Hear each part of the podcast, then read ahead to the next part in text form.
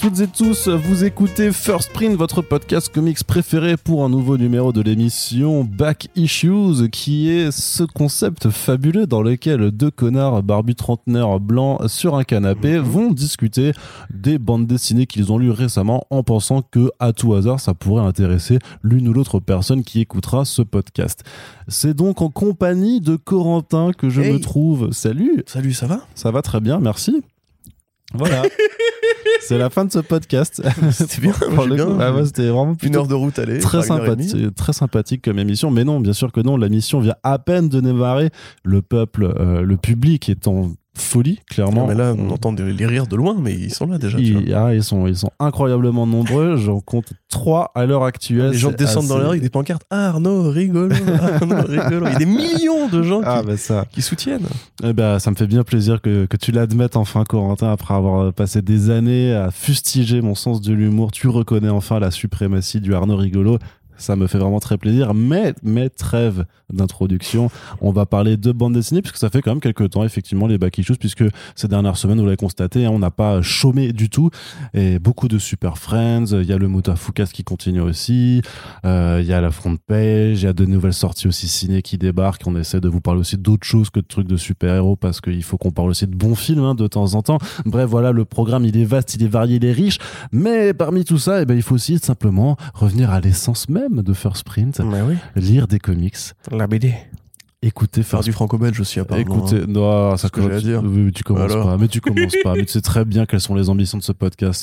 C'est de casser un petit peu les barrières, justement, par rapport à cette nouvelle génération d'auteurs euh, qui franchit en fait euh, une forme de, de mélange dans, dans ses inspirations et qui le régurgite sur les planches et forcément nous ça nous intéresse bref de toute façon c'est moi qui ai fait le programme tu ne discutes pas Corentin tu le sais bien je suis tyrannique on l'a fait à Ah. deux ce coup-ci en plus. alors, alors, on va discuter aujourd'hui de quoi? Eh bien, on va commencer par une BD qu'on a déjà pu aborder dans ce podcast à plusieurs reprises, que ce soit en en parlant dans le front page, mais aussi parce qu'on a eu la chance euh, de recevoir euh, leurs auteurs pour un petit Super Friends VO. C'est donc l'album We Live des frères Miranda, donc Inaki et Roy Miranda avec Eva de la Cruz aux couleurs. C'est sorti. Eh, moi, je fais, je fais l'accent. hein. Donc c'est sorti euh, en début d'année chez 404 Comics. Très belle, euh, très belle fabrication, comme toujours, euh, sous la direction de ce cher Nicolas Beaujoin. Corentin, est-ce que tu peux me dire un petit peu de quoi ça parle We Live pour celles et ceux qui n'auraient pas écouté, et euh, vraiment, c'est pas bien, qui n'auraient pas écouté le podcast avec euh, Inaki et Roy Miranda? C'est une bande-annonce séquentielle pour le futur de l'humanité. C'est un peu ça. Où, euh, après avoir détruit la, la nature et l'environnement, l'humanité se, se tire dans les pattes pour euh, contrôler les quelques bouts euh, de, de terre qui restent pas encore submergés. Puis euh, passe un peu de temps, passe euh, différentes évolutions technologiques, et puis un jour les extraterrestres débarquent, ou plus ou moins nous envoient un artefact, ou différents artefacts, même au pluriel, euh, des bracelets qu'il faut attacher au bras de différents gamins pour procéder à une sorte d'exfiltration des quelques survivants terrestres. 5000 enfants sont euh, appelés à rejoindre une civilisation spatiale. Parce que justement, parce que la Terre Voilà. est définitivement condamnée, on leur voilà, dit, on leur la- dit, La nature va vous attaquer, cette fois-ci, vous n'allez pas survivre euh, à ce qui, ce qui se prépare. Donc euh, on va suivre l'épopée de, de deux jeunes enfants, enfin même un peu plus que ça, qui sont euh, envoyés vers un- ben, une, une zone d'exfiltration. En chemin, ils vont croiser différents, différentes manifestations de la brutalité, à la fois humaine sur la nature et inversement. Et euh, voilà. Alors l'un des deux seulement a un bracelet, le petit Ototo, Oui. qui est trop mignon, qui est très inspiré, je pense, par les, enfin je pense, euh, voilà, qui est très inspiré par euh, les personnages de Miyazaki. Le côté jeune enfant très candide qui se projette dans un monde de super-héros avec un, un vieux casque et un costume qui lui donnerait des pouvoirs dans son imaginaire. Il y a un côté un peu la vie est belle de, de Benigni où Ouais. la, la petite, la grande sœur essaie vraiment de le protéger de la réalité cruelle et de la violence du monde en le laissant dans son petit univers fantasmagorique, enfin de, de gosse quoi. Euh, J'arrête là le résumé ou tu non, vas-y, continue. il y a aussi des bestioles, euh, un bestiaire assez impressionnant, de très varié, euh, un rapport justement à la nature qui est euh, à la fois admiratif et qui comprend très bien que c'est nous qui avons provoqué euh, euh, les mutations un peu un peu dangereuses euh, de, de ces bêtes du futur. Euh, Il y a un rapport au fanatisme aussi par rapport à tout ce côté. euh, bah déjà, ce qui- ce qui frappe quand tu rentres dans la BD, c'est que il y a l'air d'avoir un consensus humain sur le fait que les gamins doivent euh, doivent partir, que c'est la seule façon de prolonger l'espèce, et tout le monde a l'air d'être plus ou moins d'accord avec ça, jusqu'à un certain point où on dit qu'effectivement, bah non, euh, évidemment, les humains restent les humains, et s'il y a la possibilité de se cannibaliser ou d'en faire une religion à la limite derrière, bah, on va le faire parce que Mhm. nous on est très créatifs dès lors qu'il s'agit de provoquer notre propre extinction. Euh, c'est assez beau, donc c'est beaucoup des environnements euh, très verts, euh, très jeunes, Très forestier, ouais. très forestiers, très, on va dire, Last of Us. Euh, pour le côté, voilà, le- la Terre a été abandonnée et les différentes villes, alors il reste que neuf grandes villes humaines. Euh, T'avais écouté le podcast ou pas, toi? Non, pas encore, non. Je voulais l'écouter après parce que, avoir en fait. parce que justement, il parle de Last of Us comme inspiration principale. hein. Ah ouais, Ouais, Bah, Tu vois, moi ouais, je crois que c'était un cliché de dire ça pour les œuvres de. de non, non, non, il, le disait. Il le disait ouais. Bah voilà. Alors après, ce qu'il faut dire aussi, euh, c'est qu'il y a une belle fab, mais il y a aussi des petits bonus euh, audio à Mm, l'intérieur. ouais. Parce que Roy Miranda, du coup, a un groupe de musique, si j'ai bien tout compris. Enfin, il vient ça. de la musique. Ouais, ouais. Et donc, vous avez des petits QR codes qui accompagnent, enfin, où il y a une bande-son, en fait, qui accompagne euh, l'album. Euh, ce qui permet d'ailleurs de voir combien de gens l'ont lu, entre guillemets, parce que quand tu vas sur la page YouTube de ces trucs-là, enfin, sur euh, machin, tu vois le nombre de vues. Et euh, je crois qu'on était à 7000, 8000 vues la dernière fois que comment moi j'ai lu. Ou un truc comme ça, ouais. Donc, c'est Alors, c'est pas, la plutôt, vue, c'est pas les vues en France. hein, c'est pas les vues en France, bien sûr, mais je veux dire, ça, ça montre en tout cas l'exercice a pris. Et moi, enfin, j'admets que je suis assez fan de ces petites conneries, tu vois. C'est comme pour les albums de Améziane aussi, qui avaient des bandes son. Et tu vois, je me suis pris au jeu, j'ai écouté la musique pendant que je lisais, et ça donne vraiment un petit côté, j'ai envie de dire, euh, Death Stranding. Tu vois, où quand t'arrives dans une zone et t'as la musique très pisse qui démarre, etc. Bon, là, c'est plus rythmé, parce que t'as quand même que 5 numéros pour faire avancer un, un, un voyage de héros assez. euh, qui va très vite à l'essentiel. En fait, on comprend très vite quel est l'objectif de la BD, etc. Mais, parce que je vais pas dire comment ça se termine, évidemment. Non, parce que c'est le problème, c'est que c'est un récit qui fonctionne énormément sur, euh, sur sa conclusion. Oui, voilà, il y a un truc. Enfin, énormément, moi je dirais pas forcément énormément. Euh, c'est très surprenant, ça te donne envie de revenir pour la suite. Et effectivement, tu peux très bien, enfin, tu, ne peux pas t'y attendre. Par contre, euh, pour moi, la BD tient très, déjà très bien avant. En fait, Mm. c'est- je trouve qu'il y a des bonnes idées. euh, euh, c'est même assez ludique, tu vois. Par exemple, quand il met son masque et, euh, et qu'il voit le monde comme une civilisation de pandas. Enfin, il voit des espèces de skins un peu comme les, les trucs que t'as pour faire les selfies et tout. Où il voit tout le monde comme des pandas. Il y a ce côté vraiment, voilà, ça c'est le monde de l'imaginaire de l'enfant qui voit la réalité comme un jeu, comme un dessin animé, etc. Par rapport à la cruauté. Et le guide aussi au début, qui tu te dis ça va être un personnage important, ça va être le mentor, ça va être le leader, en fait pas du tout. euh. Donc moi déjà de base je trouve ça bien. Il y a vraiment effectivement ce côté Miyazaki désespéré. Euh, vraiment ce rapport à... Parce qu'on a plein de BD en fait qui, on, en parle régulièrement, de BD qui essayent d'imaginer qu'est-ce qu'il va être le futur une fois qu'on n'aura pas euh, voté pour la bonne personne et réussi à endiguer le réchauffement climatique et que bah, la Terre va devenir un champ de ruines et l'humanité va se battre pour les décombres, etc. On a plein de d'œuvres de fiction dans ce genre-là. Euh, mais ce rapport à la nature, moi, c'est ça qui m'a intéressé là-dedans, par rapport justement à la transformation du vivant en dehors de, de l'espèce humaine. Euh, et c'est vraiment assez original du point de vue justement des couleurs, par exemple. Il y a un personnage dedans qui, qui est un animal et qui dit on communique avec des couleurs quand il parle avec son propriétaire humain, entre guillemets. Euh, les espèces de lions, là, enfin, les, des lynx, je crois qu'ils s'appellent ça, qui sont pareil assez jolis. Et, enfin, moi, j'aime bien les félins, mais j'étais assez, assez effrayé quand même. Euh, et c'est ce que voulait faire aussi Juniba, avec sa future relecture du mythe du capitaine Nemo. Sur ce côté, en fait, une fois qu'on aura assez niqué la Terre, elle va finir par se venger, en fait. Tu vois, elle va finir par nous envoyer euh, des bestioles, des rats de marée, etc. Alors, nous, on voit déjà les rats de marée, mais on n'a pas encore vu de mutation. euh, Enfin, ça existe déjà, mais on n'a pas encore vu de mutation à ce point-là dans l'imaginaire. Et bah, c'est un truc qui, moi, me parle, en fait. Mais d'une manière générale, je pense que je suis un bon client pour les œuvres dystopiques sur l'effondrement. Le, enfin, le, le fatalisme et l'effondrement ne, ne me choquent plus maintenant. en fiction. Non, et puis ça reste un récit qui est très très ancré dans son époque et qui est très actuel en fait, qui a beau avoir été démarré euh, même avant avant la, la pandémie de 2020. Ouais. Euh, c'est quelque chose qui voilà qui parle à, que- à- qui va parler à tout le monde par rapport aux, thé- aux thématiques qui sont abordées parce que tu as une résonance en fait avec le contexte euh, avec son contexte de publication qui, qui est là mais en fait Enfin, sauf aux électeurs de Le Pen, parce qu'ils aiment pas les éoliennes, donc euh, je suis pas sûr que ça leur parle beaucoup. peut-être peut-être euh, et pourtant peut-être Ah, vanne politique, allez, on y va, là. bah oui bah Et oui. c'est là que tu vois justement le retournement final euh, rend peut-être un truc qui est plus fictionnel ou comment dire, qui ouvre des portes un peu différentes. Euh, alors qu'avant, moi, j'étais très bien, enfin, j'étais parti très bien sur l'idée, euh, bah voilà, à la fin, tout le monde meurt et c'est pas grave, tu vois. Euh, mais parce que tu sens qu'il y a un, voilà, il y a, un projet plus grand en fait euh, de, construction d'univers et d'imaginaire. Donc tu, mais, en fait quand tu le relis la première fois, parce que moi c'est vrai que je l'avais d'abord abordé en VO et du coup j'avais été vraiment soufflé justement lors de l'apparition du dernier numéro par rapport à, à ce fameux twist. Et en fait quand tu le relis ensuite, tu vois qu'il y avait des fusils de Tchekhov quoi en fait. Il y avait il y avait il y, a, il y, a, des petits indices il y a des euh, il y a des phrases que que tu attribues à Ototo notamment où en fait tu, tu comprends qu'il faut le lire de façon très littérale en fait et que ça t'annonce euh, ce qui des, des, choses qui euh, qui vont arriver. Mais après au-delà de, de, ça enfin ce que j'aime vraiment aussi c'est la violence de ce récit en fait. C'est c'est que ça les protagonistes ont beau être des gamins et dans pas dans pas mal de certaines règles de fiction en fait tu touches pas aux gosses quoi.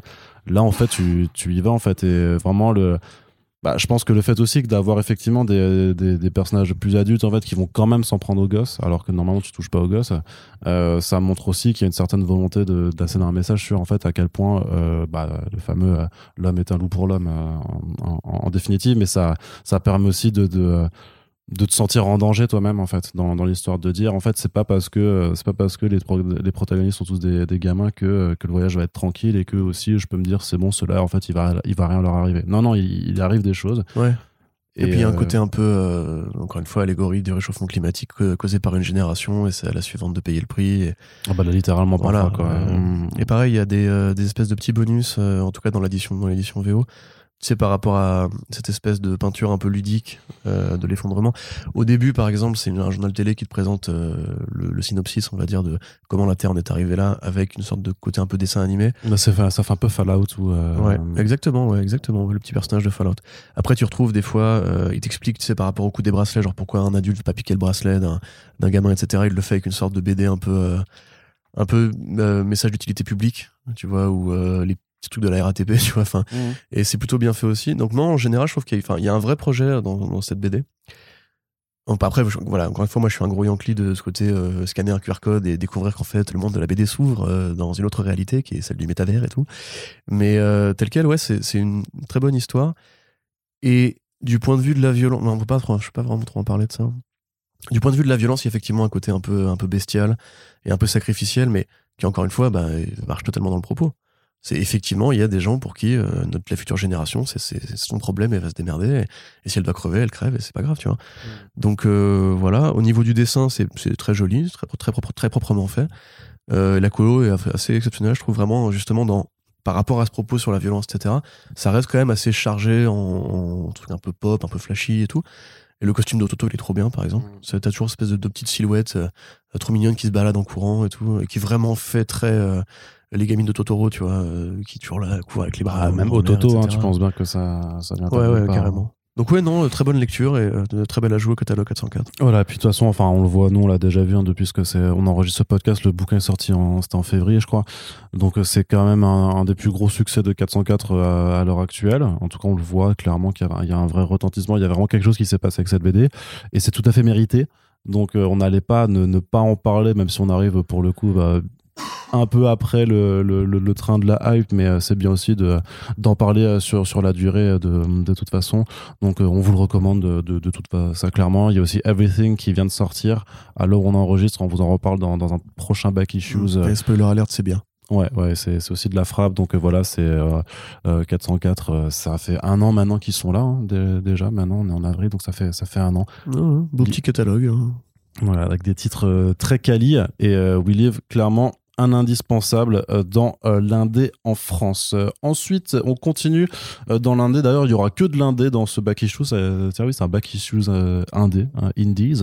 on va passer du côté de Delcourt avec le titre Grendel Kentucky, qui est une, une adaptation en français d'un des titres publiés par l'éditeur Aiwa sous label Upshot. Donc Aiwa, c'est Artists, Writers and Artisans, donc la maison d'édition fondée par Axel Alonso et Bill Gemas ancien grand ponte de chez Marvel et qu'en fait on avait déjà pu découvrir euh, chez Panini Comics puisqu'ils ont fait The Resistance, ils ont fait euh, Redemption. En fait, ils font pas mal de titres Aiwa, mais en fait, euh, bah il y a pas de contrat cadre comme ça peut être le cas euh, avec Panini et TKO.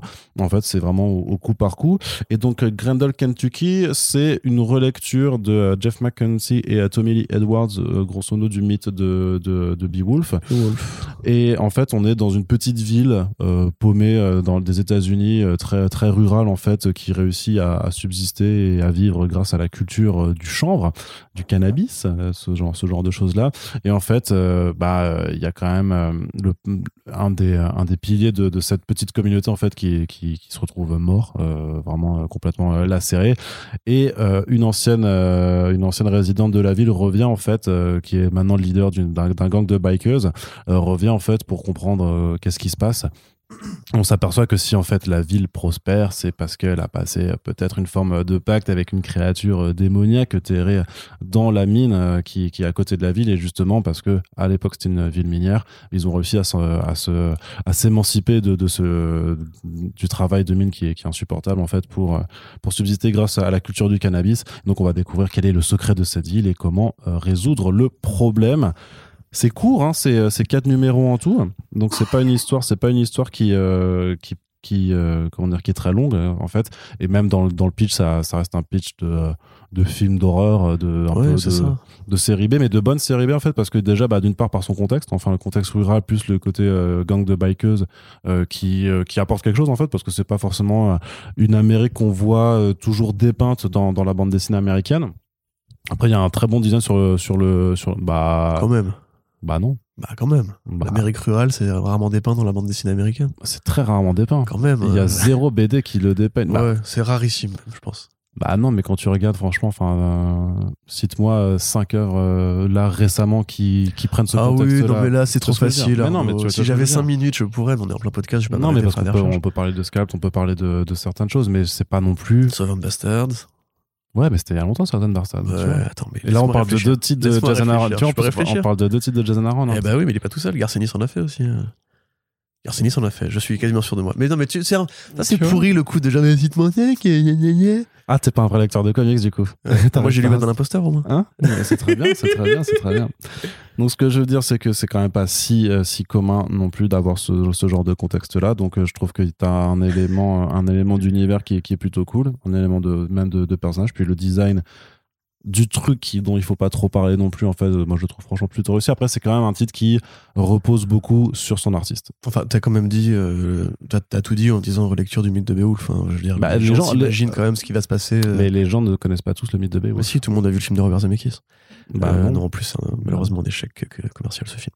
Donc ouais effectivement moi c'est vraiment si cette BD avait été dessinée par quelqu'un d'autre que Tommy Lee Edwards je pense que ça m'aurait un peu moins plu euh, mais c'est Tommy Lee Edwards, c'est euh, cette espèce de croisement génial entre John Paul Leon et Alex Malif, on va dire. Ouais, ça. Avec cet ancrage euh, absolument parfait, ses contours lourds, ses proportions réalistes et, et ses couleurs qui sont merveilleuses, quoi. Donc, dès, dès, le début de la baie, ça te frappe en fait la façon d'installer les ambiances, parce que ce que t'as pas dit, c'était qu'en fait c'est la fille adoptive du mec qui se fait qui se fait chlasse. Euh, et son fils biologique euh, et elle vont essayer de mener un peu l'enquête effectivement et dès le début quand elle retourne dans la ville avec son gang de bikers t'as une façon de, de composer en fait la page avec ces espèces de grands moments de silence ou, euh, ou juste de, d'onomatopée euh, pour le bruit des moteurs et tout c'est déjà très silencieux justement c'est très lourd c'est très pesant mm. il y a une vraie atmosphère en fait qui se dégage de ces planches ouais, ça. plus que d'ailleurs beaucoup de BD qui qui prennent ce sujet là parce que c'est un sujet qui est facile à maîtriser aux États-Unis parce que c'est un peu leur, leur folklore local, on va dire. D'ailleurs, c'est rigolo, on devait, enfin, on parlera dans le prochain podcast de Red Fork, qui, euh, c'est une autre sortie récente en VF, qui aborde un peu les mêmes thèmes, justement, de ces, ces villes minières euh, de l'Amérique profonde et des créatures un peu macabres qui, qui sommeillent à l'intérieur parce qu'il y a un vrai historique euh, vis-à-vis de la, culture et de la, et de la, la professionnalisation de, des mines aux États-Unis, comment ça s'est arrêté, comment ça a laissé des petites villes sur le carreau et tout. Là, ils ont effectivement trouvé une façon de contourner le problème en, vendant du cannabis. Mais ça, c'est pour moi, c'est pas assez poussé. Euh, tu vois, pourquoi du cannabis, pourquoi pas autre chose? Finalement, c'est, t'as pas l'impression que c'est vraiment un truc de mafieux. C'est même ce que les flics sont au courant et tout le monde le sait. T'as un côté un peu Sons of Anarchy aussi, effectivement, avec le côté, avec le, gang de bikers et cette culture euh, des motards à bousons, du capitaine, euh, la criminalité, etc. En définitive, t'as envie d'en voir plus, et c'est déjà fini. Pour moi, c'est un peu un one-shot Doggy Bags, tu vois, euh, comme Trench Foot ou quoi, mais euh, étendu à quatre numéros, parce que c'est un, peu plus long qu'un Doggy. Et au final, même en étant étendu, ça raconte pas beaucoup plus de choses. Par contre, effectivement, c'est vraiment très joli. Si vous aimez le mythe de Beowulf et que vous aimez bien les relectures un peu, bah c'est comme le, film Oh Brother, uh, Where Art Thou des frères Cohen, qui était une relecture en fait très américaine et très américaine profonde du début du siècle de l'Odyssée d'Homère. Là, c'est un peu le même délire, ça va un peu moins loin par contre, c'est-à-dire qu'on n'interroge pas vraiment le sens du mythe de Beowulf, on va plutôt juste reprendre les faits, c'est-à-dire le premier et le deuxième combat de la légende. mais texto, hein, c'est vraiment être dit, ouais, voilà, c'est pour ça qu'il y a un deuxième. Ah, ok, d'accord. Euh, et oui, je te dis, les personnages sont bien faits. Moi, je l'avais lu en, VO à l'époque. Il y a un vrai travail sur la gouache des personnages principaux qui parlent vraiment comme on parle dans ces, dans ces coins paumés, qui font des fautes de, fautes de français, j'allais dire, des fautes d'anglais assez régulières. Euh, et ça vaut la peine parce que Tommy Lee Edwards, encore une fois, n'est pas n'importe qui. C'est qu'on on n'a plus John Paul Leon, mais on a encore Tommy Lee Edwards, donc ça fait plaisir. Quelque part, c'est un style qui est même très différent de ce qu'il faut aujourd'hui. Bon, maintenant, il s'est vraiment converti au numérique euh, à tout craint. Et ouais, c'est vrai que c'est un petit polar, on va dire, un petit polar pas désagréable, euh, sympathique, bien dessiné, avec une vraie ambiance, et qui, comme tu dis, voilà, fait très film d'horreur. Et il a ce côté un peu usage unique qu'ont beaucoup de films d'horreur, d'être une curiosité euh, que tu peux te mater entre potes, ou voilà, pour te faire un petit, un petit kiff, un petit, un petit, un petit frisson un peu violent, parce que c'est assez violent quand même. Ouais. Et par contre, pour moi, pas beaucoup plus.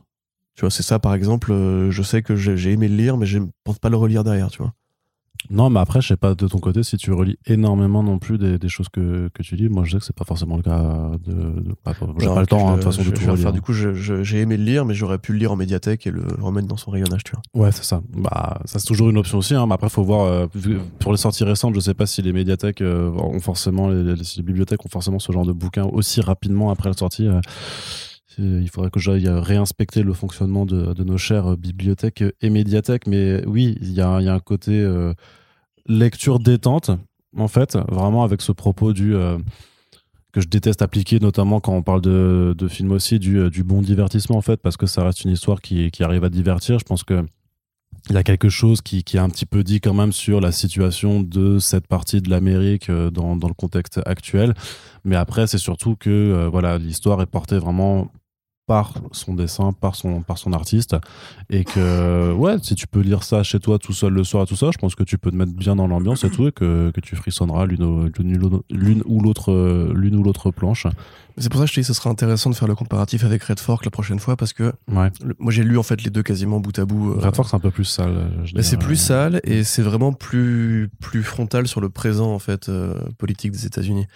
C'est-à-dire que c'est deux histoires qui partent de la même chose, c'est-à-dire du fait que euh, les différents accidents qui sont survenus aux, mineurs de fond euh, dans ces métiers qui sont assez dangereux où les colonnes peuvent s'écraser et tout, et comment les petites villes essayent de se reconstruire une fois que en fait la question écologique a été posée, que la question de l'emploi a été posée, etc.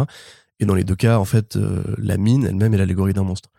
Sauf qu'il y en a une, si tu veux, qui vraiment. après, elle se passe au présent. Hein. Grendel se passe en, en 1971 aux États-Unis, donc il n'y a pas évidemment le même rapport à Trump et à l'écologie, etc. Mais dans ces deux trucs-là, il y en a un qui, pour moi, en fait, euh, accomplit une sorte d'allégorie sociale, que l'autre, en fait, va vraiment plus aller dans le genre.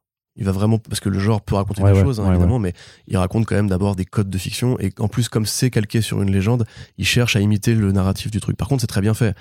Les personnages, ont, ils ont tous une gueule, vraiment, les, au niveau plastique, on va dire, du, dessin, je préfère Grendel Kentucky. Donc à vous de voir si vous préférez euh, un scénario qui va plus loin ou un dessin qui va beaucoup plus loin, en l'occurrence. Euh, et dans ce truc-là, voilà, les, moindres bikeuses, euh, et immédiatement, tu t'imagines le film qui va avec direct, quoi.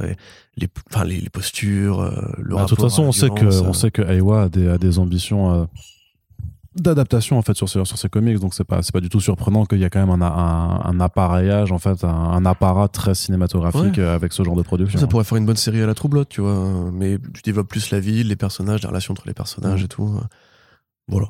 Très bien, très bien. Et donc c'est disponible chez Delcourt, euh, c'est pas très très euh, pas très très cher, c'est 14,95€, donc euh, c'est très accessible au final. Donc voilà, si vous avez quelque chose, une envie, une envie de genre, une envie de, de bel ancrage, c'est quelque chose qui peut attirer votre attention. J'ai super envie de bel ancrage en ce moment. Dans les, c'est ça. tu, veux faire, tu veux faire la pub Leclerc. non, chérie, j'ai vachement envie d'un ancrage épais en ce moment. alors déjà c'est pas crédible cette pub parce que j'aurais pas épousé un mec qui parle comme ça. Bah, attends. Chérie, j'ai mis le crâne chez moi. Ouais, tu sais, à la, à la maïté un peu. tu connais pas Grendel Kentucky? Ça vient de sortir ah, chez Delcourt. Ah, qu'est-ce que c'est? C'est Tommy Lee Edwards, un encre exceptionnel. Les contours, ils sont magnifiques, mais regarde-moi ça. Oh, c'est vrai que c'est très très beau. Eh ben. Vraiment qu'on s'entraîne à en faire plus souvent. Oui, non, mais voilà, c'était un effet. Mais bon, voilà, du coup, c'est disponible. Pas de publicité au début des podcasts. On continue hein, à faire euh, des, euh, des chroniques de comics.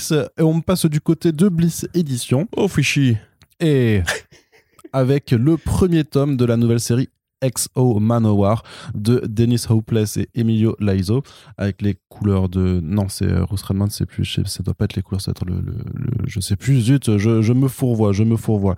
C'est pas Euh, si c'est ça c'est le coloriste Ruth Redmond. Donc euh, puisque Valiant vous- on vous l'a déjà dit euh, a beaucoup souffert de la pandémie en 2020 et donc par ricochet Bliss aussi a souffert aussi des retards de production et même s'il y a plein de nouvelles séries qui sont arrivées au cours de la dernière année, ben, il a fallu attendre forcément, se montrer très patient pour que ces premières séries arrivent. Et euh, autant Bliss avait fait le choix sur certains titres d'attendre vraiment la fin euh, de publication pour proposer des, euh, des tomes complets, autant pour le, pour le EXO, vu que c'est quand même un personnage assez phare chez Valiant dans, dans, le catalogue et qui avait déjà eu droit ben, à deux très bons volumes en fait précédemment. En fait ils ont décidé de, de partir sur le décalque en fait des TPB de, Valiant. Donc c'est vrai que c'est des, des albums qui sont un peu courts parce qu'il y a que quatre numéros. Alors il y a des choses qui sont racontées dedans mais c'est vrai que ça peut paraître un petit peu court mais donc au cas où Exomanawar le principe assez simple c'est Arik de Daci qui était euh, chef euh, euh, Visigoth euh, il y a fort longtemps. Son peuple et lui sont emmenés dans un vaisseau extraterrestre par les vignes, ce qui s'appelle par une peuplade extraterrestre là-bas. Il arrive à se libérer en mettant la main sur une armure sentiente, une armure consciente qui s'appelle Shana. Ah, je me rappelle jamais du, du nom. Shannara Ouais, Shannara, voilà, merci. Et en fait, quand il retourne sur Terre, et bah, en fait, il est au 20e siècle, au 21e siècle. Et donc, bah, après, problème, c'est que bah, son, territoire euh, n'est plus son territoire. Il essaye de, se, euh, s'adapter à la vie moderne. Euh, l'humanité le voit clairement comme un danger parce qu'il reste quand même très dans son délire. J'étais un roi, donc en fait, j'ai pas à répondre à, qui que ce soit. Les gouvernements, lui, ça, la démocratie, tout ça, ça lui passe au-dessus. Et ça, c'était la première série de Robert Venditti, qui est la série la plus longue de Valiant, 50 numéros. Pour aller encore plus vite, c'est Thor et Iron Man fusionnés. Aussi, ouais. c'est pas- littéralement vraiment juste ça. Et c'est pas une critique, parce que moi j'ai bien aimé. Donc Voilà. continue, je te laisse. Mais, mais donc voilà, il y avait un premier, une première très longue série hein, de 50 numéros euh, qui est disponible en trois intégrales d'ailleurs chez, chez Bliss et que euh, enfin moi je vous recommande tout Exo Manowar parce que c'est vraiment du, du, du très bon du très bon euh, comic book. Le deuxième volume c'était mené par Matt Kint et il y avait notamment Thomas Giorello au dessin et là on le voyait en fait partir dans l'espace et c'était très fantasy euh, de science-fiction et c'était mortel parce que Giorello est un artiste absolument euh, fabuleux. Donc euh, là aussi en trois tomes série série complète qui est qui est très très cool. Et donc là retour sur terre. On se réadapte on essaie de se réadapter au métier de super-héros en fait parce que le, le, principe de, de l'univers Valiant c'est quand même c'est que la plupart de ces personnages en fait ne sont pas des super-héros c'est des soldats souvent. En fait c'est des, euh, des des gens qui ont été euh, corrompus par euh, par la par un programme militaire de temps en temps ou des gens juste qui euh, des scientifiques ce genre. Mais il n'y a pas vraiment de super-héros en costume à 100% c'est pas forcément l'esprit de, de cet univers qui est quand même vachement un, un, un univers de science-fiction en fait et de fantasy de, de- et un peu militaire militaire quoi. Mm. donc là par contre justement parce qu'il a du mal à, essayer de sauver les, gens de façon de façon propre. Euh, Exo va être un peu pris en charge par quelqu'un qui va en faire justement une figure publique euh, qui soit kiffée et qui soit vraiment le héros en tout cas un des héros présents sur terre. Et ça va le mener en fait euh, à affronter en fait ben, un chef de guerre euh, enfin un tyran euh, ukrainien euh, du coup qui Ouais, mais enfin, ukrainien pro-Poutine. pro-Poutine, Donc voilà. ça passe. Et du coup, avec un, dommage. avec un contexte de lecture qui, effectivement, début 2022, quand l'album sort, fait un petit peu bizarre par Ouais, Il y rapport il y, a des scènes qui sont effectivement, tu dis, oh, est-ce que ça va bien vieillir tout ça? Ouais, mais, mais au final, le truc, c'est que c'est sorti avant, hein, avant que Ah oui, oui. qu'il y ait la. C'est que- un accident. Mais c'est Bah, comme The Resistance. C'est comme The Resistance, tu Oui, vois. c'est ça, mais, mais c'est ni heureux ni malheureux, parce qu'effectivement, en fait, ça, ça renseigne sur. euh, bah, si Poutine n'était pas intervenu, il y avait déjà des conflits euh, dans le Donbass et dans oui. la Crimée entre les pro-russes et, et les pro-ukrainiens, enfin, les, on va dire les séparatistes russes et pro-russes et les pro-ukrainiens. Donc, au final, il a eu l'intelligence de pas trop se mouiller par rapport à ça et de justement les présenter, eux, enfin, en tout cas, les pro-Poutine, comme euh, les, les méchants. Donc, ça, ça, ça devrait bien vieillir. Par contre, effectivement, il y a des scènes de conflits armés. Euh, c'est peut-être pas la lecture. Enfin, après voilà, c'est rien de très violent et même il y a un côté un peu un peu gosse hein, par rapport à ce que c'est quand même une série qui est euh, très légère, on va dire, enfin qui reste un peu sur la surface du, du côté super héros. Donc il y a pas de problème à lire ça. Vous n'allez pas non plus faire une crise d'angoisse en voyant le truc, mais c'est vrai que la coïncidence est un peu euh, un peu amusantes. T'avais fini le tour de- d'Horizon? Grosso modo. Bah écoute, merde, pardon. Euh, oui. Parce que j'allais dire encore grosso non, mais modo. un il faut que podcast, ça va, c'est pas. Oui, non, non, c'était le deuxième déjà. Là. Ah ouais? Je les compte. Toi, tu les comptes, sérieux? Waouh. J'ai un, cerveau formidable. Qu'est-ce que c'est qu'une névrose Donc, euh, ouais. Alors moi, j'ai découvert le personnage avec euh, cette série, que du coup j'ai lu en entier, j'ai lu au-delà de ce premier, premier album. Euh, bah, c'est très bien. C'est effectivement un très bon personnage. Euh, Je suis assez surpris parce que moi. Mais le nom aussi est un peu repoussoir, je trouve. Exo Manowar, euh, il a vraiment ce côté. Bah, c'est euh, né dans les années 90, donc Ouais. c'est encore cette patte et le concept. non, le- le, le concept nom, est très euh, 90s, hein, mais. euh, ultra- à l'époque, il y a des ex partout en plus. C'était. euh, Je sais pas si la mode. Ça, ça devait être parce que les X-Men vendaient beaucoup à l'époque en fait. Mais bref. Je ne sais pas, ouais, peut-être. Donc, euh, alors, bah, c'est vraiment Thor avec les pouvoirs d'Iron Man. Euh, Il y a vraiment ce côté, même limite le Thor de Marvel Studios, tu vois, le côté vraiment brut de pomme, euh, qui, qui n'a rien à foutre de rien. Lui, c'est un, c'est un viking, j'allais dire, c'est un visigo. Il veut juste jouer au basket et sauver le monde. Après, il a été inventé, enfin voilà, il a été euh, écrit comme ça avant qu'il y ait le, le, le, le Thor de Non, mais je dis Studios, pas hein. que c'est une inspiration ou une copie, Mm. je dis que ça me fait penser à ça. D'ailleurs, l'écriture de Dennis euh, Hopeless fait très pareil Marvel mainstream de bonne qualité. C'est-à-dire qu'il y a ce côté quotidien, il y a ce côté gag, tout le temps gag, tout le temps dialogue avec le, son, son Jarvis à lui, euh, enfin Shannara, Ouais, coup. Shannara, ouais.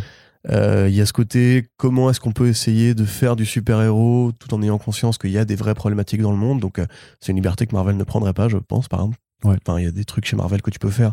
Et tu peux pas aller directement dire il y a l'Ukraine et il y a Poutine, etc. Ça va, ouais, non, c'est- un propos toujours, euh, de toute façon, même sur le côté un peu plus politique. Et alors, c'était vraiment le cas dans le dans l'âge d'or de Valiant, on va dire, avec euh, Joshua Dysart. C'est qu'effectivement, ça se permet de dire, de discuter de, de, de choses très concrètes sur le plan politique, en fait, que, Mar- que Marvel ou DC Comics a beaucoup plus de mal à s'autoriser. hein. Oui, par exemple, là, il y a une façon de, de gérer ce truc-là avec euh, le- l'affreux euh, terroriste ukrainien euh, qui, on va dire, interroge par exemple tout, tout ce côté euh, les super-héros n'ont pas le droit de faire ci, de faire ça, Mm. etc. Et t'as un personnage qui directement tord le cou en disant Mais arrêtez, cette question n'a aucun sens en fait. C'est Là, on est dans un monde qui est cruel, qui est injuste. Il y a des dictateurs, euh, il y a des, des vies qui sont en danger.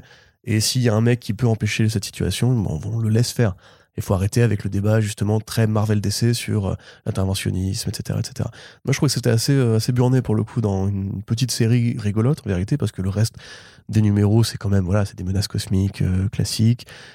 Il y a aussi un petit truc qui est, assez marrant par rapport à la violence policière, où euh, t'as deux gamins à un moment donné, ils sont vraiment des gamins. C'est genre, ils ont 13-14 ans, euh, ils ont piqué une bagnole et t'as des flics qui les poursuivent. Et euh, t'as Exo qui s'interpose et les flics directs, genre ils réfléchissent pas, ils voient deux gamins, dont un de couleur, c'est, ils dégainent les flingues et ils tirent, tu vois. Ça, c'est aussi un truc que je trouve assez, euh, ouais, assez pareil burné par rapport à ce côté, euh, non, mais il faut quand même que respecter la police et tout, parce que dans les séries de super-héros, généralement, la police est l'ami, la police est l'allié et tout. Là, Exo, vu qu'il est quand même vachement au-dessus de tout ça, ou même au-dessus des considérations humaines en vérité, parce qu'il a pas de boulot, il veut pas avoir un boulot, il veut pas avoir une vie civile, il a pas d'identité euh, euh, civile, voilà, il, il ne cache pas qui il est aux, aux yeux du grand public. Ouais. Euh, il y a vraiment ce côté, oui, c'est une sorte de, de dieu bienveillant, mais qui veut être un humain en fait, qui veut se mettre au niveau des humains et tout, et qui peut parler justement un peu en filigrane de problématiques sociales. Après, c'est pas un bouquin à la Dysart super engagé euh, à fond les ballons, ça reste une série mainstream. Le but est de divertir, d'amuser, de, de proposer un truc rythmé. De ce point de vue-là, ça marche très bien dans- à mon sens. C'est très joli aussi, j'aime beaucoup. Ah, euh, Emilio Laiso, il est, il est bon. Hein. Ouais, j'aime beaucoup les Ça, effets de transformation du costume, très euh, un peu comme dans un peu comme les bestioles de Willy, tu vois, avec ce cette espèce de pelage un peu de, de feuilles qui, qui se met sur son costume, euh, qui est assez bien foutu. Les pouvoirs sont bien manifestés. Quand il fait des créatures, il les fait plutôt euh, correctement. Euh, Il y a des belles scènes. Il y a des, une utilisation de l'énergie qui est intéressante aussi, qui est plus rare dans ce premier volume, mais qui, est- qui interviendra plus plus plus ensuite. Euh, t'as effectivement, donc oui, il a son maintenant, il a son playboy milliardaire à la Tony Stark, en fait, sauf Ouais, qu'il ouais. il a pas de pouvoir, il commande juste des drones à distance. Cette relation ultra fusionnelle avec Shannara, qui est euh, sa confidente, sa meilleure pote, et en même temps, bah, son, son oracle, on va dire, euh, à lui. Donc ouais, non, mais dans l'ensemble, c'est plein de bonnes idées, c'est plein d'emprunts à d'autres BD, hein, on va pas se mentir. C'est pas ultra original, par contre, ça fait ce que pourrait faire... Si, vous lisez Thor en ce moment, le Thor de Donny Cates, qui est quand même beaucoup plus euh, dramatique, on va dire, il y a beaucoup plus de gravité dedans, et que vous voulez retrouver un Thor un peu Straczynskiesque, on va dire, ou un Thor un peu plus léger, un peu plus à la cool à l'ancienne, euh, ou que même Iron Man, hein, voilà, Iron Man en ce moment, c'est pas forcément euh, un truc super enlevé, hein, on va dire. Ça fait carrément le boulot. Moi, je trouve effectivement l'album un peu court. Euh, surtout qu'en plus, ça devient meilleur ensuite. C'est-à-dire qu'à mesure que justement, ça, il, il- Bah, sa relation évolue. euh, c'est l'entrée, c'est l'entrée Voilà. qui amène le plat de résistance. que sa relation évolue avec euh, le milliardaire, justement, il y a un côté euh, ramener le truc à des problématiques plus humaines. Et, et c'est vraiment Tony Stark. C'est-à-dire qu'il y a vraiment ce côté euh, je suis un savant fou aussi, t'inquiète pas, frérot, j'ai créé des bestioles et qu'il faut pas, etc. Euh, pareil, la relation avec Shannara qui va beaucoup plus loin ensuite. Mhm. Et même, je sais pas, je, crois- je pense que, je pense que c'est inédit parce qu'apparemment, de ce que j'ai lu sur les message boards, on voit pas vraiment la personnification physique. euh. Non. Donc il y a des trucs qui sont vraiment bien faits. Et bah voilà, moi qui ne connaissais pas le personnage, ça m'a donné envie d'aller m'interroger, de m'intéresser à ce qui s'est fait avant. Et c'est rigolo quand même, justement, comment tu pars d'une idée vraiment, un concept fourre-tout euh, à la amalgame, limite, en mode on va, on mélanger deux super-héros qui existent déjà et, et faire exactement ce que fait Marvel depuis des années, mais avec la liberté que n'a pas Marvel pour aller plus loin. Et qui fonctionne très bien en fait. Mm. Et limite, moi je dis, c'est un, bon, un très bon palliatif, euh, voire une très bonne curiosité pour ceux qui, en ce moment, ne trop connaissent plus le côté un peu cool du Marvel à l'ancienne. Ouais, ouais. Enfin, non pas que les séries Thor et Iron Man soient mauvaises en ce moment, hein, mais il n'y a pas ce côté. Pour le coup, non. Pour le coup, celles-là euh, sont pas mauvaises en plus. Ah ouais. Euh, très décompressées quand même, mais pas mauvaises pour Tu autant. vois, on n'est plus dans l'ère de Bendis, tu vois ce que je veux dire Mhm. Là, il y a un petit côté Bendis. Chez, bah, après, Hopeless, voilà, c'est pas nouveau. Il y a un petit côté, ouais. euh, Dans les échanges dans les échanges, bah, ça, ça, vanne. Ça vanne tout le temps, ça mitraille. Il y a beaucoup de second degré sur le héros et tout. Donc, euh, ouais, non, c'est bonne lecture. Voilà. Merci Arnaud de me l'avoir conseillé. Eh bah de rien. Enfin, de m'avoir forcé à le lire pour le podcast, pardon. Je- C'est ça, c'est ça. Bah, ça me fait, ça me fait plaisir que au moins parfois quand je te force à lire des trucs, eh bien euh, ça, ça fonctionne puisque puisque ça te plaît. Et non, non, moi je l'avais déjà dit de toute façon que ça restait euh, une série qui fait partie justement des, des, des belles propositions après quand même deux ans où c'était bon, on soufflait, on soufflait vraiment le chaud et le froid entre des projets plutôt intéressants mais trop courts et d'autres par contre qui étaient juste nuls. Vraiment, enfin, c'était Roku, c'était vraiment vraiment pas terrible quoi. Donc là, moi ça me fait plaisir de revoir du de l'esprit Valiant en fait euh, avec une équipe créative qui fonctionne. Denis Sopeless ça marche sur l'écriture. Je trouve que vraiment l'ISO il est très très fort au dessin. Et euh, donc c'est vraiment euh, ça il, commence en fait à, recruter à la fois parfois des, juste de très gros noms mais aussi en fait à, à servir aussi de, de passerelle pour des futurs talents en fait des, des futurs euh, dessinateurs qui vont peser un peu plus et l'ISO je crois que c'est aussi chez Marvel qu'il a, qu'il a fait quelques travaux mais voilà ça fait partie des artistes qui à mon avis méritent d'être découverts et qui vont compter de façon plus importante au fil des euh, prochaines années. Donc voilà, donc c'est c'est un album qui est disponible euh, en librairie aussi. C'est euh, 18 euros euh, pour pour ça. Donc ouais ouais non, t'as des couvertures qui sont Les effectivement covers de Christian Ward, elles sont encore Ouais, incroyables. ouais, qui sont euh, qui, qui sont ouf quoi. Donc c'est effectivement un tarif un petit peu plus élevé euh, par par rapport à, à la moyenne, mais il faut savoir que voilà, enfin Bliss c'est c'est une à deux sorties euh, par mois grand maximum et euh, bah vu la qualité intérieure et Mm. euh, et euh, on vous le dit toujours aussi hein, au final euh, enfin quand quand on achète les bandes dessinées, il y a un acte militant en fait dans le fait de choisir Ouais, ouais. tel ou tel titre. Donc euh, effectivement, bah, plutôt que de prendre du du, du, du Thor ou du Iron Man, il y a du il y a du EXO aussi à, Ouais.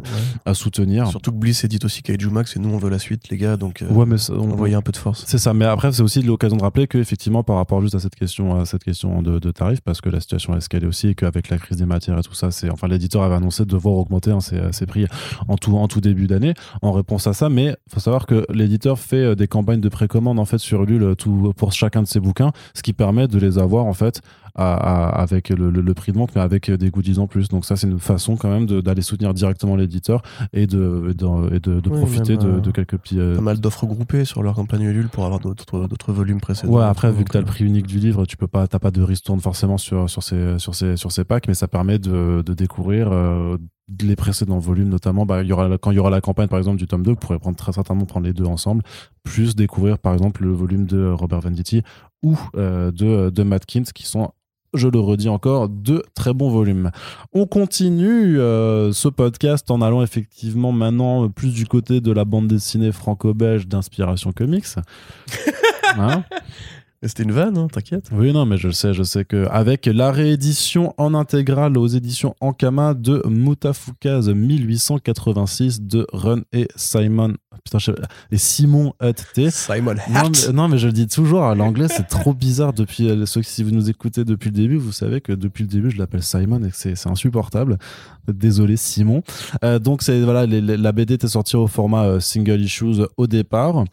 Euh, on a déjà fait deux podcasts, un avec Ren et Simon quand, on a- quand la BD venait de sortir pour évoquer toutes les idées du projet. Et puis dans l'un des derniers épisodes du Mutafukast, on est revenu avec Ren aussi sur, sur la conclusion. Mais donc là, on va en parler aussi pour exprimer no- notre avis, pour que Corentin puisse dire aussi ce qu'il euh, ce qu'il en a pensé. On en avait déjà parlé aussi un peu dans du Back Issues quand les numéros étaient sortis au format chapitré. Puis euh, sur la fin, on les avait juste lus. On, on s'était dit qu'on attendrait l'intégrale. Intégrale qui se dote d'une nouvelle couverture de Simon avec un petit effet vernis sélectif, euh, pas dégoûtant du tout. Et surtout que la couverture, elle est ouf. Enfin, moi, je trouve qu'elle elle explose hein, littéralement euh, au visage du lecteur. Il y a aussi des pages de bonus qui ont été intégrées avec euh, des, des, bah, des informations façon un petit peu doggy bags euh, sur, euh, sur le western, mais aussi en fait des reproductions et des traductions d'articles d'époque en fait, ce que Run est allé rechercher euh, dans des vieux dans des vieux journaux qui sont disponibles sur des sur des bases de données en fait tout simplement et qu'il voilà qui s'est amusé à, traduire. Donc euh, ça permet de, de réavoir un peu euh, bah, un certain contexte, euh, un contexte. Puis après, vous le savez, voilà, si vous écoutez notamment euh, Moutafoukast ou euh, les chroniques de Doggy Bag, vous savez à quel point il y a un travail de recherche qui est fait sur ces bandes dessinées à chaque fois. un baiser de la recherche, comme il y a des baisers Exact. de la fab. C'est ça, c'est un petit peu ça. Et ouais, quand on fera, ouais, ouais, tu verras quand on fera le, le truc sur le Dahlia noir, tu, tu vas voir que ça, ça, ça- c'est débile en fait le, le niveau de travail qui a été, qui été fait là-dedans. Et euh, il y a aussi voilà donc des pages de, de bonus avec les recherches euh, sur sur les différentes versions de, des, des personnages où on découvre on découvre que, que Burrito avait un aspect un peu plus réaliste à un moment que, que ce qui était Et heureusement. et, et pourtant, ouais, c'est ça. Et euh, bien entendu, et par contre, très grosse déception, il n'y a pas de lettre d'excuse des auteurs pour ce qui a été fait à Burrito. Donc ça, je suis quand même très euh, toujours en colère et euh, je n'en démordrai pas. Et il faudra un scandale. enregistrer des excuses publiques dans ce podcast un jour ou l'autre. Bref, Corentin Moutafoukas pour ça, il faut, ouais. tu, Ouais. qu'un flingue sur la gueule. Dis complètement. pardon Moutafoukas 86, c'était bien, Corentin? C'était super bien, mais sans surprise, hein, j'ai envie de dire. euh, on avait déjà chroniqué les, les deux premiers numéros, il me semble, à l'époque euh, Mm. de leur parution en single issues. Euh, ça va beaucoup plus loin après le 2, en fait. C'est, on aurait pre- presque pu en faire un, un feuilleton. J'avoue, moi, je préfère, en fait, redécouvrir ça en, en intégrale directement. Ah ouais? Ouais, parce que c'est tellement, en fait, c'est tellement généreux, à la fois dans l'action, à la fois dans la mise en scène, parce que Hut, effectivement, euh, a vraiment un rapport très différent euh, à l'action et, euh, on va dire, au rythme et au découpage que, que Run. Enfin, que celui de Run, plutôt. Ce qui fait que c'est vraiment un truc qui est chargé à la fois en baston, à la fois en relation entre les personnages. C'est pas du tout en fait le remake de, de Muta original que qu'on pensait. Enfin comme moi je pensais au début, je me disais bah il se fait un petit plaisir euh, pour les 15 ans de la série. D'ailleurs à l'époque j'avais cru comprendre qu'il avait pas il avait pas remarqué que c'était les 15 ans de la série et depuis qu'on a le Mutafoukast, on voit que c'est beaucoup plus compliqué que ça en termes d'historique. Euh, c'est vraiment c'est plutôt une sorte de, commentaire méta sur ce que ce qu'aurait pu être Mutafoukaz euh, dans ce monde différent qui est donc celui du Far West avec les codes du Far West mais aussi avec les codes de Mutafoukaz. Et de ce point de vue-là, bah, ça, ne, ça ne déçoit pas. C'est vraiment euh, le gros missile qu'on pensait. Mais c'est compliqué en fait d'aller trop loin sans spoiler parce qu'il y a vraiment des trucs que je m'attendais pas à le voir faire, notamment dans la relation entre Vince et Lino, qui pour moi, bah, c'est voilà, c'est, c'est vraiment ce côté bande de potes, c'est Onizuka et, et son pote euh, Ryuji Danma, Danma, je crois que s'appelle. Bref, donc c'est un peu ce côté duo euh, inséparable qui sera toujours ensemble et tout. Mais déjà dans Mutafukas 2, on, va, on voyait, enfin dans MFK 2, on voyait que ça a commencé à, à bifurquer un peu justement sur ce côté un peu plus des unions et tout. Il y a pareil, il y a des petits, des petits hommages, on va dire. Enfin, il y a un hommage final dans la BD à un autre personnage euh, de l'univers Muta qui, Ouais. voilà, moi, me fait très plaisir. Ouais, Et forcément. voilà, juste en disant ça, vous pouvez deviner qui c'est, donc je vais arrêter de parler. Euh, Il y a vraiment des. Ouais, comme tu dis, la couverture, c'est vraiment. euh, c'est pas du tout mensonger, tu vois. Il y a des couvertures où tu te dis, ouais, c'est super beau, et l'intérieur, c'est plus calme. Là, vraiment, la cover, c'est l'annonce de ce qui va se passer dans la BD en termes de. euh, Moi, j'ai une passion, si tu veux, pour le, hein. pour le lino qui flingue. Mm. C'est un truc que j'adore parce que des, des en fait, il y avait ce côté, en fait, Lino, c'est un, c'est un pro de la baston en devenir, tu vois, il y a ce côté un peu film de kung fu et tout. Des MFK2, c'est pareil, ça commence par une grosse scène à la Fallout, euh, euh, pas à la Fallout, à la Payday, tu vois. Euh, et là, c'est pareil, il y a vraiment une, une envie juste de, de, de se tirer dans la gueule. euh, et puis, c'est une violence assez, euh, assez énervée aussi. Mm. Le petit Lino à, Fran- enfin, à, à Brushing, là, il est trop mignon en plus. Le coup, ouais, bon, Burrito, par contre, on ne pardonne pas. Euh, tout, ce, tout ce propos sur l'Amérique originelle, l'espèce de, de grand mensonge sur ce qu'étaient les États-Unis, ces codes sur le western vraiment très froid et à la fois spaghetti dans les duels et à la fois vraiment une brutalité, une cruauté qu'on retrouve en fait dans les vrais grands westerns. Euh, la fin est très sèche, la fin est vraiment. euh, hyper sèche. tu, limite, voilà, c'est un côté un peu cathartique, j'imagine, pour, euh, pour Ron. J'ai hâte d'écouter d'ailleurs le Mutafu 86, Wink Wink, sur ce, sur ce sujet-là, parce que toi, tu me disais que c'était une façon pour lui de dire un peu adieu à Ankama. moi je me dis aussi que c'est une façon pour lui de tourner justement cette page et aussi d'avoir, bah, comme on disait pour Exo Manowar, une sorte de, un espace de respiration et de liberté, puisque comme c'est pas vraiment canonique, tu peux te permettre de faire un truc euh, assez différent. Ouais, mais- puis puis il y a clairement aussi une volonté, euh, enfin ça, ça on le sait, de de pas faire justement juste un remake de l'arc 1, mais avec des, des cowboys et des indiens en fait. Donc c'est vraiment de prendre une direction qui n'a rien à voir, parce que sinon tu peux très bien te dire que ceux qui avaient lu euh, l'arc 1, ils se seraient dit bon ok c'était cool, mais au final euh, on connaissait la fin. Là en fait on se, dé- on se démarque vraiment de la chose. Et t'as même- que c'est chez Marvel la chose? Ouais, effectivement. Ouais, cadeau. Et, et, on et euh, d'autant plus qu'en fait que t'as- il y, a tout un numéro, en tout cas toute une partie de, de l'histoire que tu vas relire aussi pour avoir de nouvelles clés de compréhension en disant est-ce que j'aurais pu le percevoir ou pas par rapport à certains éléments. euh, Ouais. éléments mais euh, ouais enfin enfin c'était un choc en tout cas c'était un moi c'était un choc vraiment à la sortie en single issues enfin il y a, y eu plusieurs moments chocs en fait et c'est euh, bah, c'est fort aussi de se dire que tu es dans un univers que tu connais qui a beau être un réinterprété avec certains codes que tu maîtrises aussi et te dire quand même en fait tu vas enfin ils, ils vont réussir à te surprendre. Ils vont même réussir à te, à te prendre à la gorge et à te faire un peu genre tu vois enfin moi il y avait il y avait vraiment eu ça quoi. C'était euh, c'était tu, euh, tu tu tournes la tu tournes la page et tu fais tu vraiment t'es es surpris. Tu, tu tu retiens tu retiens ton souffle et c'est toujours quelque chose qui est euh, qui est très euh, bah moi que je trouve qui est difficile à réaliser en bande dessinée en fait. Les euh, vraiment à faire enfin bien sûr que tu, tu passes par plein d'émotions et qu'il y a des choses que tu kiffes mais après c'est euh, pour réussir en fait à vraiment te te prendre à la gorge et à te faire euh, comprendre certaines choses ben ça demande un- une certaine maîtrise dans la narration dans, dans le dessin et dans, dans, dans la force en fait de certains instants clés. Et là-dessus c'est c'est hyper maîtrisé et euh, et bah tu, tu, tu souffres un petit peu pour pour pas mal de choses tout au long Mm. tout au long de l'aventure quoi. Mais c'est vraiment c'est c'est puissant en fait c'est plus que qu'une simple relecture c'est plus qu'un Ouais, bien sûr, c'est ouais. beaucoup plus qu'un remake. Au niveau du, du, du dessin, c'est pareil. Tu as une sorte de, de jeu intéressant euh, par Simon euh, sur le, ce rapport entre le minimalisme un peu cartoon, parce qu'il y a beaucoup de proportions qui sont très exagérées. Mm. Tu as même des codes un peu manga chibi, c'est où tu vois juste la tête de Lino qui commente l'intrigue, qui fait des yeux ex- exorbités et tout. Et un côté euh, justement froidement réaliste euh, dans les duels, dans bah, ce rapport en fait simplement, voilà, encore une fois, à la baston. Euh, et même, tu vois, quand tu vois Burrito par rapport aux vrais chevaux, euh, il y a, tu vois, c'est une Oui, sorte oui. de, de rencontre assez am- amusée en fait entre justement ces personnages qui sont, comme d'habitude, des, des créations très bizarres. En fait, l'univers de Mutafukaz, il a toujours été euh, traversé par cette espèce de, de grand euh, paradoxe que c'est un monde qui est calqué sur Los Angeles et qui va s'inspirer de cultures justement de manière très documentée, mais les personnages principaux, c'est un petit gars avec une boule ronde à la place de la tête et un squelette euh, en feu qui parle, tu vois. Et là, c'est vraiment il a réussi, si tu veux, enfin moi, à me faire complètement euh, oublier ce machin-là. C'est-à-dire que j'oublie même carrément que c'est pas des personnages euh, de fiction, tu vois. C'est pour moi, genre, j'aurais pu l'appeler mon chat Lino, en plus, une tête, tête noire avec un regard vénère aussi. Parce que je me suis vachement attaché justement à, leur personnalité, à leur univers et tout. Et quand on arrive à ce niveau, en fait, de, euh, de l'album, dont on, on parlait, ouais, il y a un côté un peu genre. euh, c'est un monde d'adultes maintenant, tu vois ce que je veux dire? Il y a vraiment une sorte de, de- prise de conscience un peu plus mature, un peu plus, un peu plus noire, en fait, un peu plus froide, mais qui reste dans ce dessin, voilà, qui reste super cartoony, qui reste très généreux aussi euh, dans le gag, les expressions des personnages super mignonnes et tout. Donc c'est c'est toujours un peu dans cet entre-deux euh, bah, qui est génial en fait. Et, mais par contre c'est vraiment ouais c'est vraiment très différent à mon sens de premier Mutafukas dans dans ce rapport au personnage, à la fois dans le dessin, mais aussi vraiment dans la tonalité quoi. C'est Mm, du coup je suis très curieux de voir où, où MFK2 va nous emmener par rapport à ça, parce que quelque part c'est juste une, la, la promesse d'un d'une maturité. En fait, j'aime pas dire c'est l'album de la maturité parce que ça veut rien dire. Le premier Muta, il y avait déjà des scènes violentes, il y avait déjà euh, un côté twist aussi, d'ailleurs, à plusieurs moments.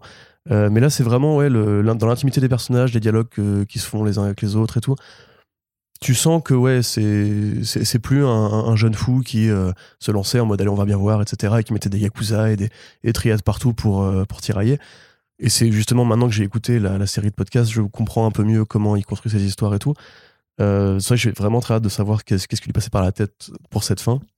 Et pour le reste, bah, c'est toujours voilà le, le missile habituel au niveau euh, générosité, au niveau des recherches, effectivement, qui prennent très au sérieux. Euh, L'allégorie avec Moby Dick aussi, qui est merveilleuse. Je veux une BD Moby Dick maintenant euh, entière euh, avec ce style-là. Quelque part, on a celle de, de c'est déjà pas mal. Donc, ouais, comme d'hab, moi, je, je, serai très rarement déçu par le label 619, de toute façon. En tout cas, par cette équipe créative-là, pas du tout. Et c'est beaucoup plus qu'un simple complément bonus à Mutafukas pour moi. C'est vraiment un truc qui s'inscrit dans euh, l'évolution de la série et l'évolution du style de run, l'évolution aussi, euh, enfin l'accueil aussi d'un nouvel artiste qui justement euh, montre qu'on peut faire les choses différemment.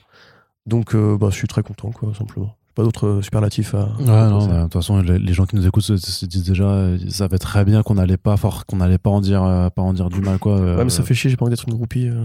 Tout trouvant un défaut. Bah, burrito, voilà, ce sera, ce sera le défaut. ouais, clairement, clairement. On ne pardonnera pas, on ne pardonnera jamais, euh, jamais ce qui s'est passé. Et lim- limite, tu vois, d'autres euh, d'autres réinventions dans ce style-là, ou, ou des spin-offs d'autres univers. euh, tu vois, un, un Puta Madre dans Far West, ou. Je sais pas, un truc comme ça, ça pourrait me faire plaisir aussi. Putain madre au Japon féodal. Ah, voilà. Allez, je signe. Très bien, très bien. Donc c'est disponible chez Ankama pour 19,90€ et ça les vaut complètement. C'est de la frappe. Putain, comment c'est pas rush De, de toute façon, euh, ouais, je encore la non, c'est sûr. ouais, ouais. excusez-moi. C'est super cher, putain. Ah, les non, voleurs. non, non, non, ben non, mais justement, effectivement, c'est, euh, c'est, ça a toujours été aussi euh, une, un, des, un des arguments, c'est qu'ils ont, ils ont une politique tarifaire très agressive là-dessus, donc forcément, c'est des beaux bouquins, effectivement, qui sont proposés à un prix assez abordable par rapport au poids et à la quantité, donc forcément, ça joue également dans la balance. Et on va terminer avec le petit Moundir de Johan Cavege, donc qui est la première bande dessinée de Bubble Edition. Donc moi, je suis forcément obligé de Hein, faire qui ça? De faire mon, mon disclaimer pour, euh, pour, euh, pour euh, rappeler aux gens que je suis totalement euh, en total conflit d'intérêt hein, sur, sur ce genre de, de titre. Pourquoi? Puisque bah, Bubble, c'est la structure qui a racheté Comics Blog en 2020 et avec laquelle bah, je, je travaille, et Corentin aussi, quelque part. Et mais Moi, ça me sert pas à payer le loyer, tu vois. Non, Toi, effectivement. t'es plus corrompu. Ah bah, bah, c'est pas corrompu, c'est que c'est, c'est, c'est que c'est mon travail.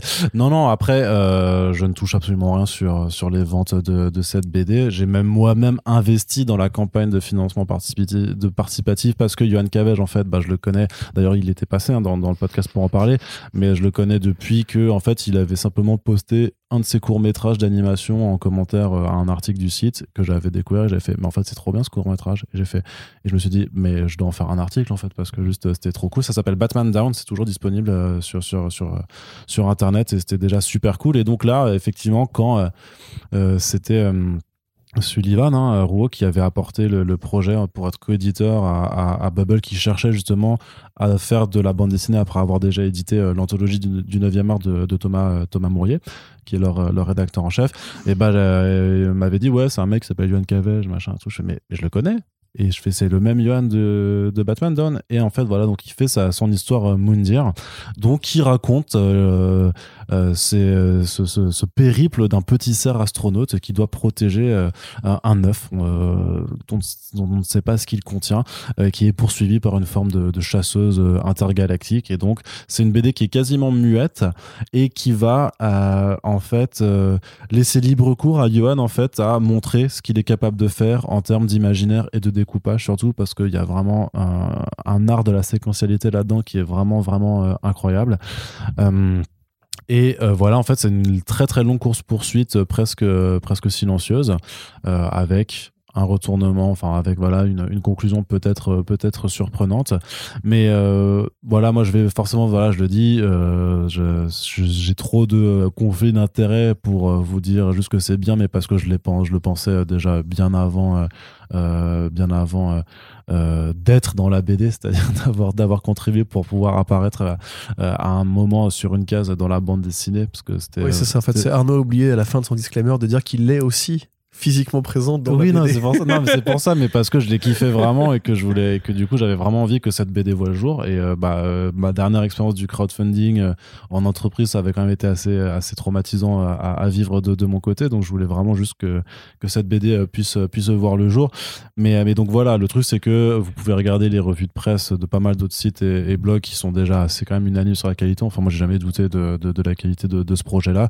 Mais du coup, Corentin, toi qui n'as pas Ah. participé à la campagne, qui n'a pas, euh, qui n'a pas voilà, Ah, été c'est pour ça que tu le payes impliqué, si euh, bien, en fait. impliqué C'est pour, pouvoir, pour que je puisse dire du bien à ta place des albums. sur bah pas du bien forcément non mais par contre je t'invite à je t'invite à en parler puisque toi justement t'as pas du tout de, Mm. de- Donc si je dis que c'est pas ouf, tu peux pas me contredire. en fait. bah je te dirais que t'es un peu dur quand même parce que moi je trouve ça assez ouf Euh, pour une première BD franchement mais, mais c'est très pourquoi bien, pas mais pourquoi pas Non, non, mais- non, non, mais attends, euh, parlons-en.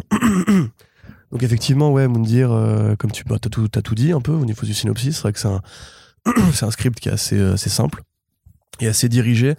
Euh, bon, moi, je suis, du coup, je vais aussi faire un disclaimer parce que je suis évidemment payé par Bubble pour écrire des piges pour comicsblog.fr Et accessoirement, j'ai rencontré Yohan Cavège, qui est un, garçon très gentil. Euh, on avec qui j'ai bu quelques bières à Angoulême, donc euh, voilà. Ce disclaimer-là est fait. Mais comme vous le savez, je suis un enfoiré et donc je ne suis pas du tout euh, corruptible pour une simple bière. Euh, donc ce qu'on peut dire là-dessus, c'est que ben, c'est très bien. C'est une très bonne première BD, effectivement. C'est très très beau. Euh, là, c'est en l'occurrence un constat qui, qui ne dépend pas seulement de, de moi, on va dire, parce qu'il y a quand même des réalités artistiques euh, qu'on ne peut pas nier. Le jeune homme est très doué, il est très doué de ses mains, il est très doué de ses crayons.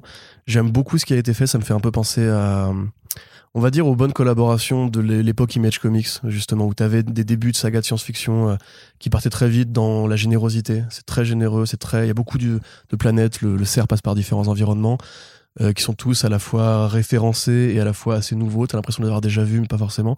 Moi, ça me fait penser- un peu penser bah, à Des- à Descender, par exemple, tu vois, ou à Ascender même, dans ce, rapport à la science-fiction euh, comme un truc très organique, euh, qui bouge beaucoup, c'est des environnements magnifiques, etc., etc. Au niveau du script, je suis assez étonné de la fin, qui comme, bah, c'est pas, un- podcast des fins heureuses, hein, d'ailleurs, là, on peut, on peut se le dire, qui marche pareil sur une, une réflexion, on va dire, sur, sur la vie, euh, le sens de la vie, euh, l'éventuel euh, apocalypse, etc., etc. Et il y a un retournement, un retournement, alors qu'on peut voir venir là encore si on est un peu attentif, mais qui donne ouais, à ce truc un, sentiment de conclusion assez particulier. En tout cas, ça te marque une fois que tu l'as terminé, tu te dis tiens, c'est- étonnant parce que il y a quand même une sorte de confrontation entre le mignon, bah, c'est un peu comme Otafuka, entre le mignon justement de ce personnage principal et l'aspect vraiment, vraiment définitif du, scénario, on va dire le côté. euh, bah je, ne pensais pas justement qu'un truc qui, a, l'air d'apparence euh, très très très inoffensif justement très très agréable très très doux très rond très cotonneux dans un monde qui est superbe qu'on a envie d'explorer etc d'avoir ce, rapport définitif on va dire c'est horrible de parler de parler de ça sans, sans, spoiler parce que j'aimerais bien en débattre avec lui même à la limite Euh, moi justement c'est une fin qui je sais pas si je l'aime ou si je l'aime pas tu vois je sais qu'elle m'a surpris je sais qu'effectivement je voilà j'ai envie d'en discuter avec des gens voir ce qu'ils en ont pensé euh, J'étais très content de retrouver mon pote Arnaud Kikou euh, dans les planches et c'était aussi une surprise parce que j'avoue que ce qu'il fait dans ce truc-là m'agace un peu. Je suis très jaloux, tu vois, qu'il y ait une réalité où ce truc-là soit produit, on va dire. Mais euh, moi, ce que je retiens, on va dire, à la première lecture, enfin, parce que je l'ai lu deux fois, c'est déjà qu'Avej, clairement, est un gros fan de comics, un gros lecteur de comics, et c'est vraiment un truc qui pourrait être édité aux États-Unis, qui passerait sans aucun problème auprès d'un d'un lecteur américain, à mon sens on est vraiment dans un univers euh, très beau. Vraiment, euh, là, je peux, peux tirer mon chapeau parce que je ne le connaissais pas, j'ai pas participé à la campagne, j'ai pas suivi. Je voyais sur les réseaux Moundir, Moundir, Moundir. Je voyais les planches passer, je me disais, bon, effectivement, c'est plutôt beau, mais euh, limite, tu vois, en, en noir et blanc, parce que j'ai quasiment vu, du coup, suivi la campagne avant les, les périodes de colo, je trouvais ça quasiment encore plus beau, tu vois. Je serais chaud pour une réédition en NB si ça vous intéresse. Euh, la suite, un univers plus, construit, plus de dialogue, parce que moi, le côté un peu silencieux me, laisse sur ma faim. J'aimerais justement en apprendre plus sur tout ça parce qu'on voit plein de civilisations. Alors ça a ce côté génial d'être euh, contemplatif. C'est que tu, devines beaucoup de choses. On en parlait avec euh, quelqu'un qui me disait peut-être que justement il y a trop d'environnement et que du coup le scénario donne l'impression de se répéter. Genre un environnement, euh, etc., etc. Mais pour moi, il est utile pour comprendre en fait la, la diégèse euh, et, et ce qu'est cet œuf, etc.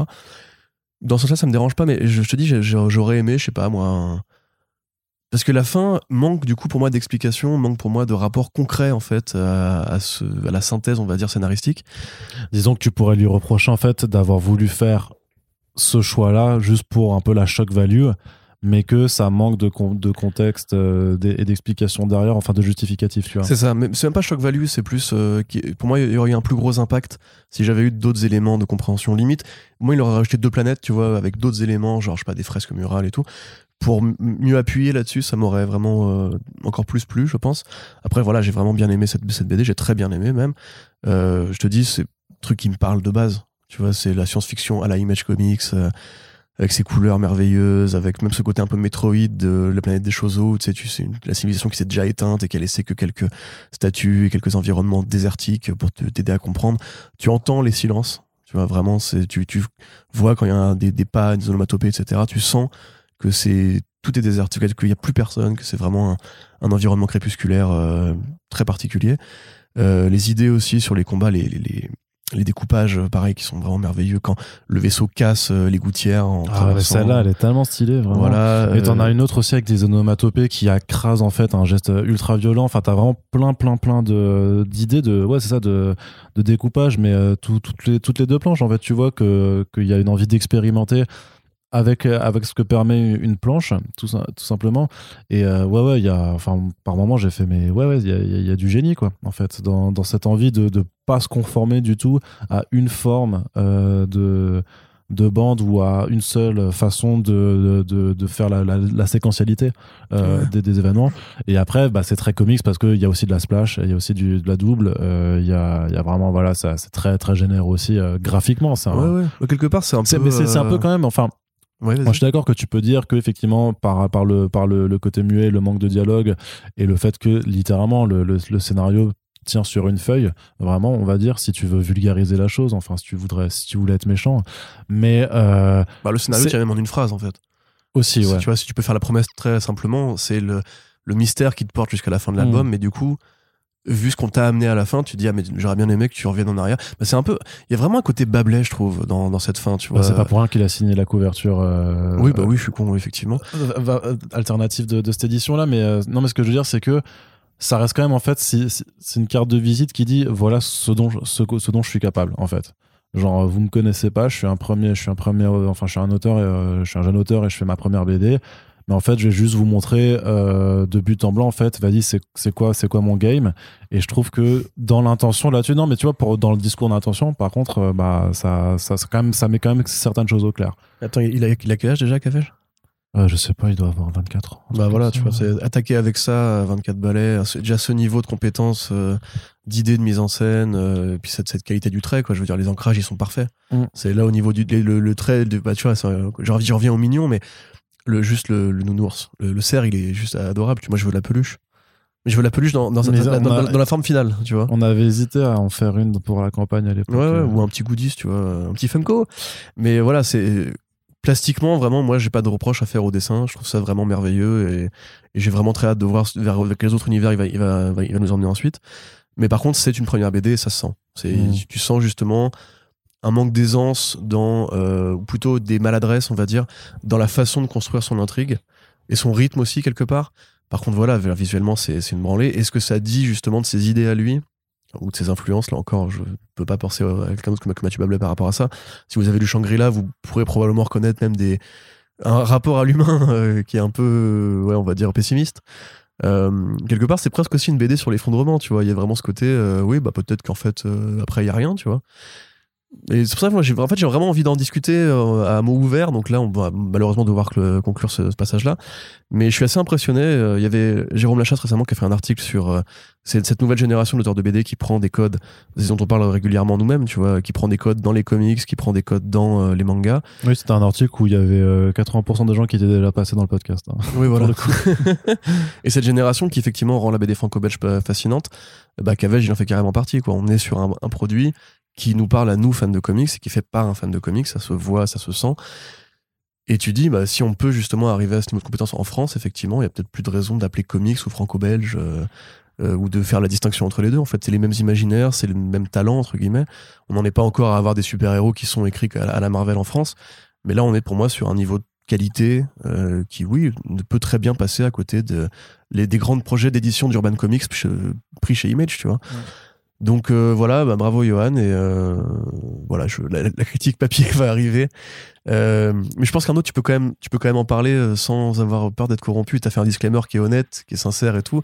Mais la BD, elle est bonne, donc tu peux juste te dire qu'elle est bonne sans risquer de passer pour un affreux vendu. hein. Non, bah, de toute façon, je- enfin, ça, non, non, c'est juste pour dire, c'est juste pour être honnête sur le, sur, sur l'implication que je, que j'ai eu, quoi. Mais je n'ai aucun intérêt à, enfin, je suis pas auteur, je suis pas, je suis pas, je suis pas éditeur, je, je touche rien dessus, quoi, Oui, mais on sait. là-dessus.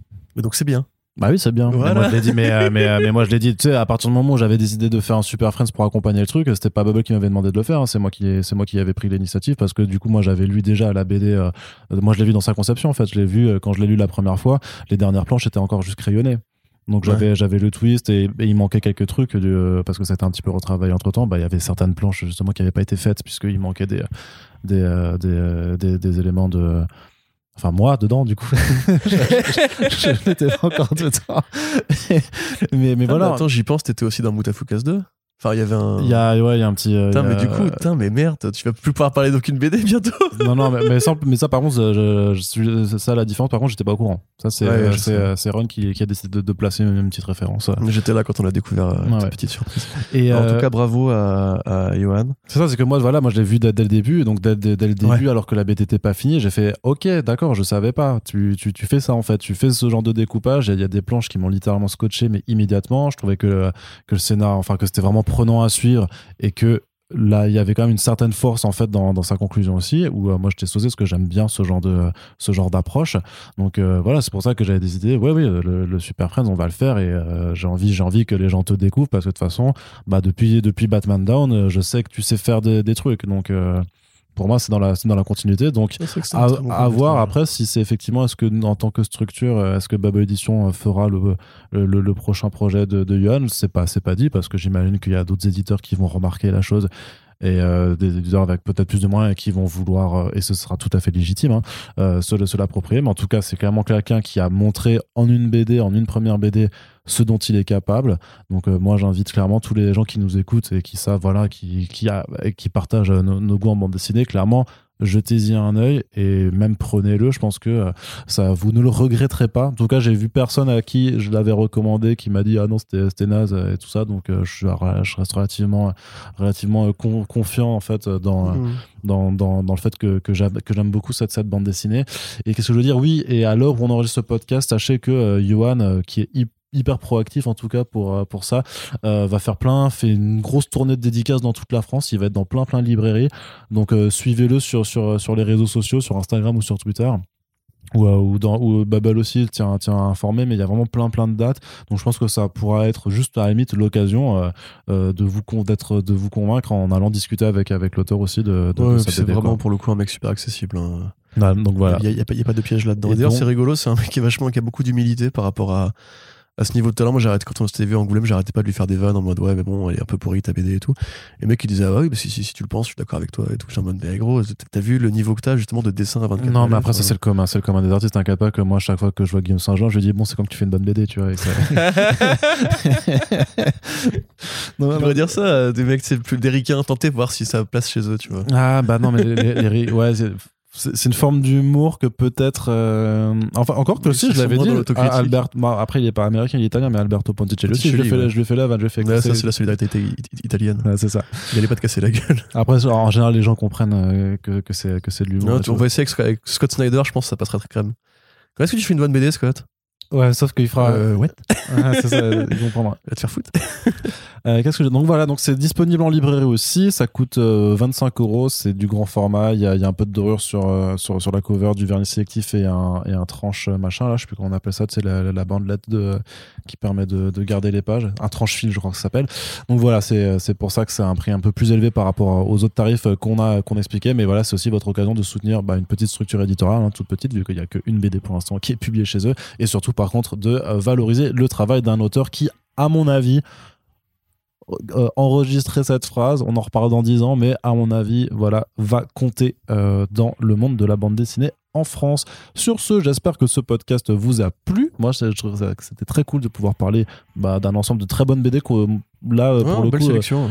Euh, c'est une sélection vraiment donc en fonction de vos de vos goûts et de vos envies. euh, moi j'ai envie de dire que c'est que des éditeurs, euh, c'est que des structures. Bon alors en Kama et Delcourt comme peut-être moins, mais du côté de 404 bis et Bubble, bah, ça reste des petites structures éditoriales.